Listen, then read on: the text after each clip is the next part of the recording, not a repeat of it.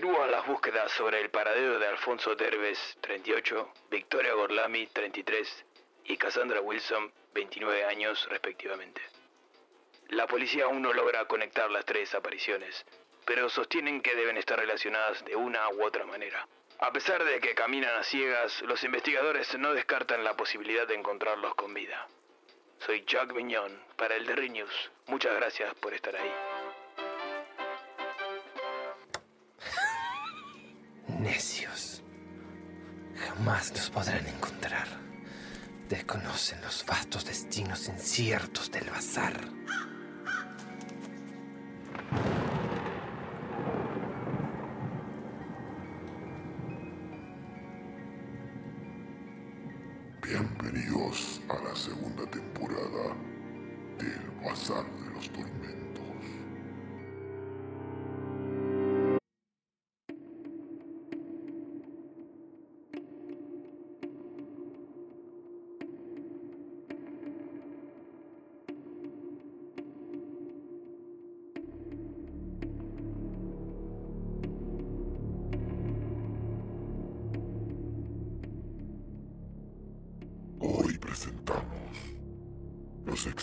Estudios del Dr. Pockeschlager de Jane Grey.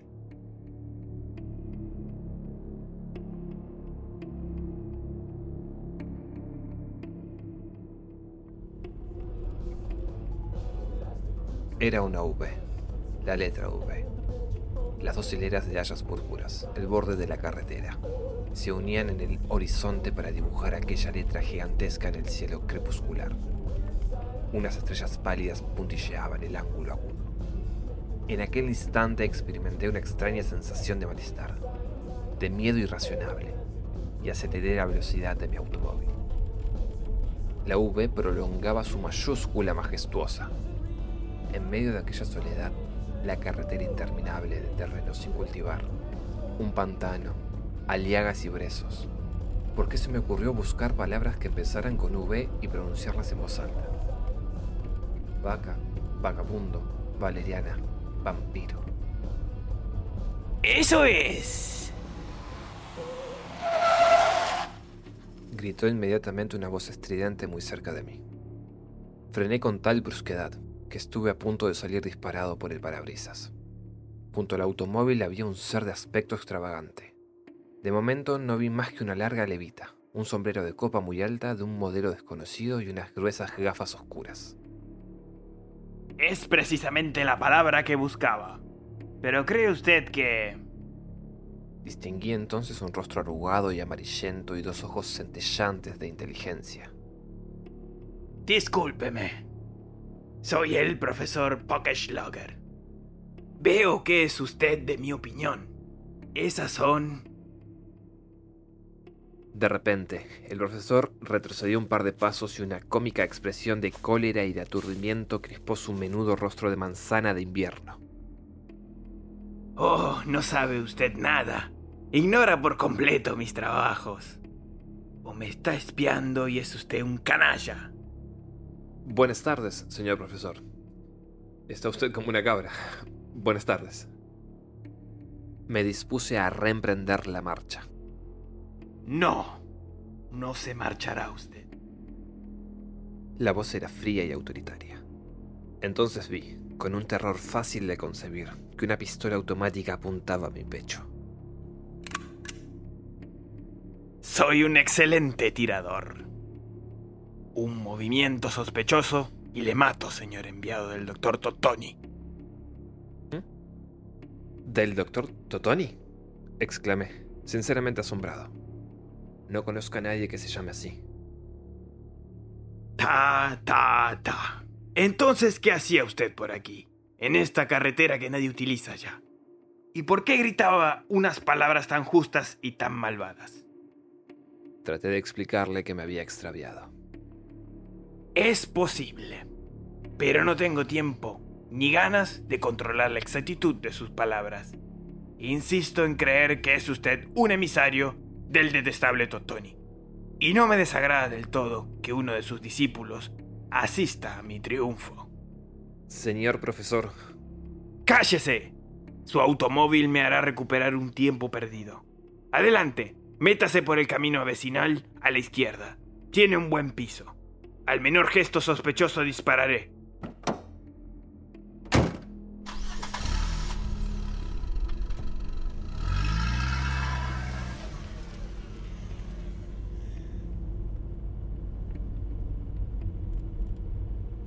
Nos detuvimos en el lindero de un bosque de pinos altos y negros.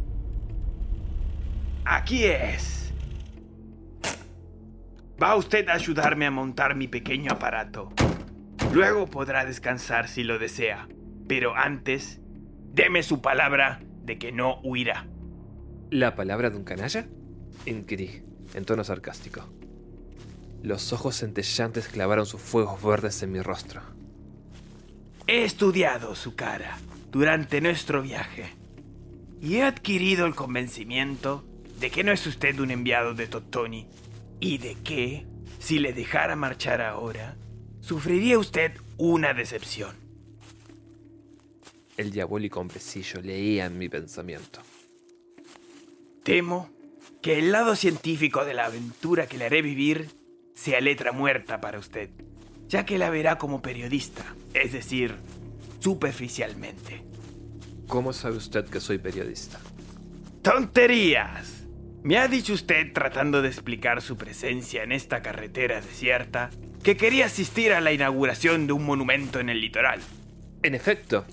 Y viaja con 24 horas de antelación a ese ridículo acontecimiento.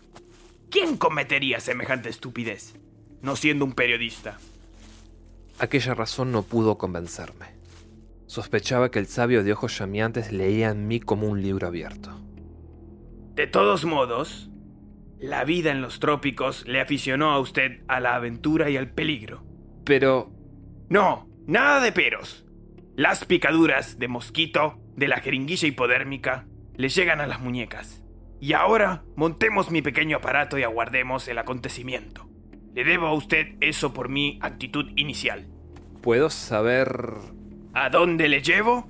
¿Es que me lleva usted a alguna parte? Sí, al mundo de la cuarta dimensión.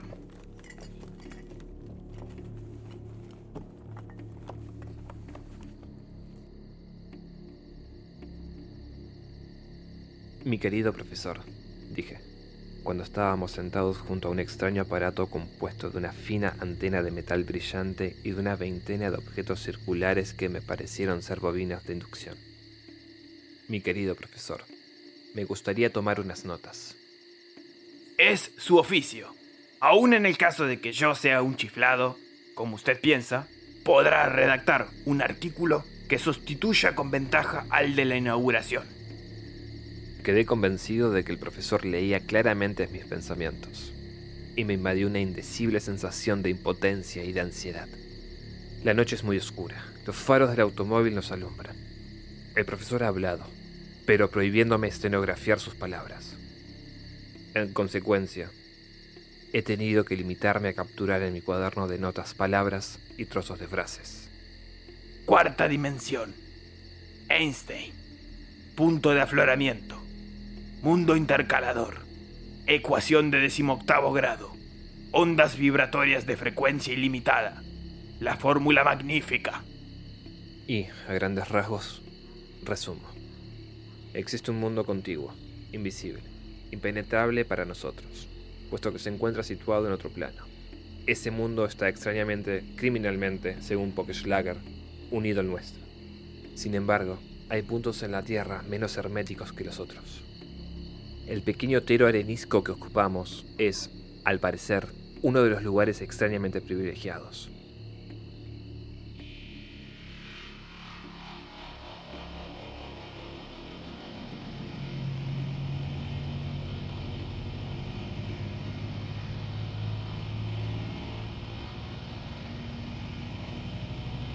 El aparato del profesor está destinado a provocar unas ondas especiales, las cuales violentarán, por así decirlo, la puerta del misterioso mundo continuo. ¿Cómo? El profesor no me lo ha dicho. Habla de electrones y de integrales. La noche avanza.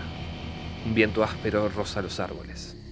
El profesor mira de cuando en cuando una estrella que aparece colgada de la copa de un inmenso pino. Medianoche. La una. Las dos.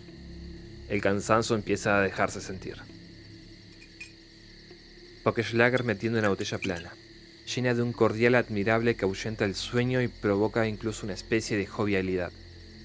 Las tres. El viento ha amainado. El silencio es absoluto. Bebo un poco más de cordial y mi humor es excelente. El profesor traza complicados cálculos en su libro de notas. Una claridad grisácea invade la landa. Los cálculos de Pockeschlager se hacen febriles. Ha desplazado bruscamente su aparato murmurando. Un metro más. Dos aves nocturnas nos han rozado con su vuelo de terciopelo. Una caraván ha graznado los pantanos sobre los cuales asoma el alba. Un animal atacado por una comadreja ha aullado espantosamente. El profesor ha interrumpido sus cálculos para escuchar los lastimeros secos de aquel pequeño crimen de la sombra y me ha mirado de un modo muy raro. De repente, un ruido lejano, muy suave, un poco cantarín, ha roto el silencio. Me parece que procede de la antena. Pockeschlager ha vuelto a interrumpir sus cálculos para mirar la estrella colgada del árbol. Ya no está allí. Ha descendido en el horizonte, y ahora veo su pálido fuego a través de las ramas del pino. ¡Joven! Ha gritado el sabio, repentinamente pálido el rostro crispado por un indecible terror. ¡Huya! Todavía hay tiempo. Hacia la carretera. No tengo derecho.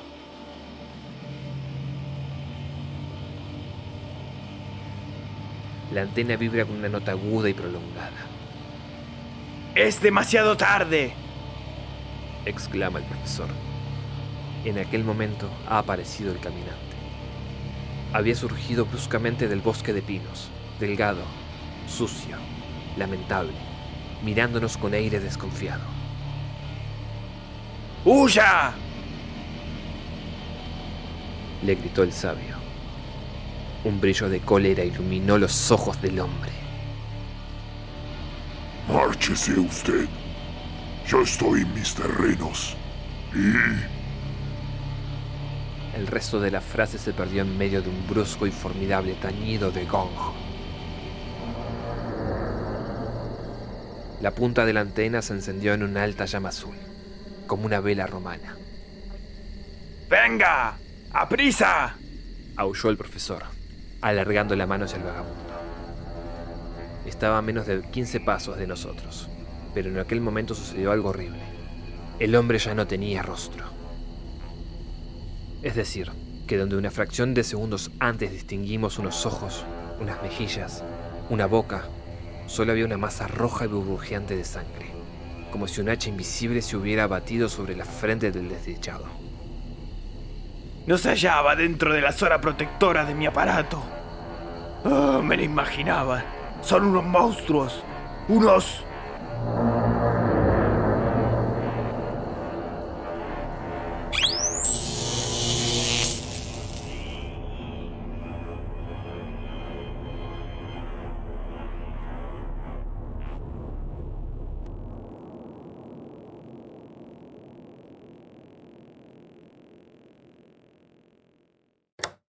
acabamos de transcribir es la copia exacta del cuaderno de notas de Denver, el reportero de la Gran Tribuna, que desapareció, hace unos meses, en circunstancias misteriosas. Se encontró el automóvil del periodista abandonado cerca de la carretera, junto a un bosquecillo de pinos. A unos pasos del coche y en un espacio de varios metros cuadrados se localizaron las huellas de una lucha violenta y se encontró el cuaderno de notas de pisoteado. Unos días después de aquel lúgubre descubrimiento, un campesino que se dirigía a su huerta situada a poca distancia del siniestro lugar recogió una bola de papel hecha con dos hojas del mismo cuaderno, cubiertas de una escritura temblorosa y, detalle curioso, salpicada de sangre. Aquellas líneas, descifradas trabajosamente, no aclaraban el misterio. Continuábamos, escribía Denver. En el pequeño otero arenisco, pero un extraño mundo diáfano, apenas visible, se juxtapone a él. Vio el bosque de pinos a través de un cono de una transparencia casi perfecta y lleno de una especie de humo violentamente agitado. Una docena de grandes esferas saltan sobre el pantano, llenas de la misma humareda burbujeante. Me doy cuenta de que esas humaredas son las que hacen visible el cono y las esferas. Aquí, la escritura se hacía ilegible, precipitada. No son humaredas, sino ojos, manos, garras, órganos atroces. Cuerpo del caminante acababa de ser engullido por el cono. Schlager me pide perdón. El aparato arde. Un ruido estruendoso. Llamas blancas. El profesor ha desaparecido. Una lluvia de sangre cae sobre mí. En el cielo, unos ojos terribles me miran fijamente. Una mano. ¡Dios! Denver desapareció definitivamente. Una encuesta permitió descubrir que un profesor de origen alemán, llamado Schlager, vivía en Leide. Había desaparecido de su domicilio unos días antes del extraño acontecimiento. El registro domiciliario no aportó nada nuevo a la investigación, aparte del hecho de que el sabio se había entregado, antes de su marcha, a la destrucción minuciosa y metódica de sus aparatos y de sus papeles. Un vagabundo llamado Ricky Cambers, muy conocido en la región, desapareció también por aquellas fechas. Un hecho curioso que la Secret Review de Nueva York comentó, el día de aquella desaparición y a la hora correspondiente, el famoso medio norteamericano Marlowe se sumió en un trance inaudito. Precipitándose hacia la pizarra, dibujó en ella, con una rapidez prodigiosa, unos rostros de pesadilla mezclados con unas formas esféricas y cónicas. Uno de aquellos rostros era indudablemente el de Denver. Dos días más tarde, el mismo medium se sumió en un nuevo trance y dibujó el rostro de Denver, crispado por una angustia y un dolor sobrehumano. Al lado del dibujo escribió estas palabras. No estoy muerto, es mucho peor, espantoso. Nos están acechando. Tened cuidado. ¡Socorro! Al día siguiente, Marlowe escribió, Socorro. Y eso fue todo. En opinión de los mejores grafólogos, la escritura era la de Denver. Los espiritistas pretenden que el periodista no está muerto, sino que reside en otro plano de la existencia, inaccesible para nosotros. Pero, ¿regresará algún día Denver para atestiguar la veracidad de estas conjeturas y relatar la continuación de la espantosa aventura?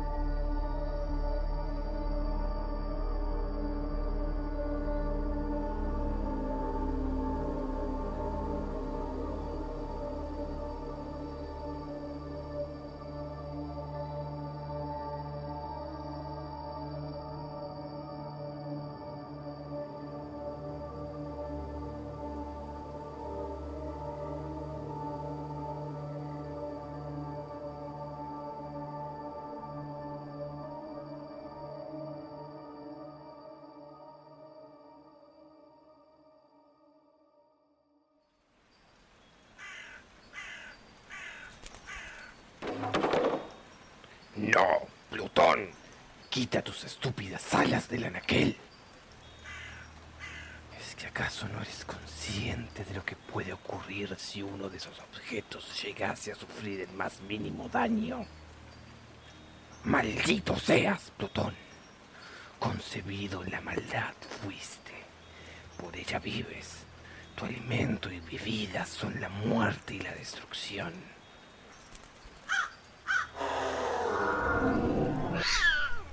Y ahora vuelves a adoptar esa estúpida forma felina. ¿Acaso no aprendiste aquella lección que te costase vuestro ojo izquierdo?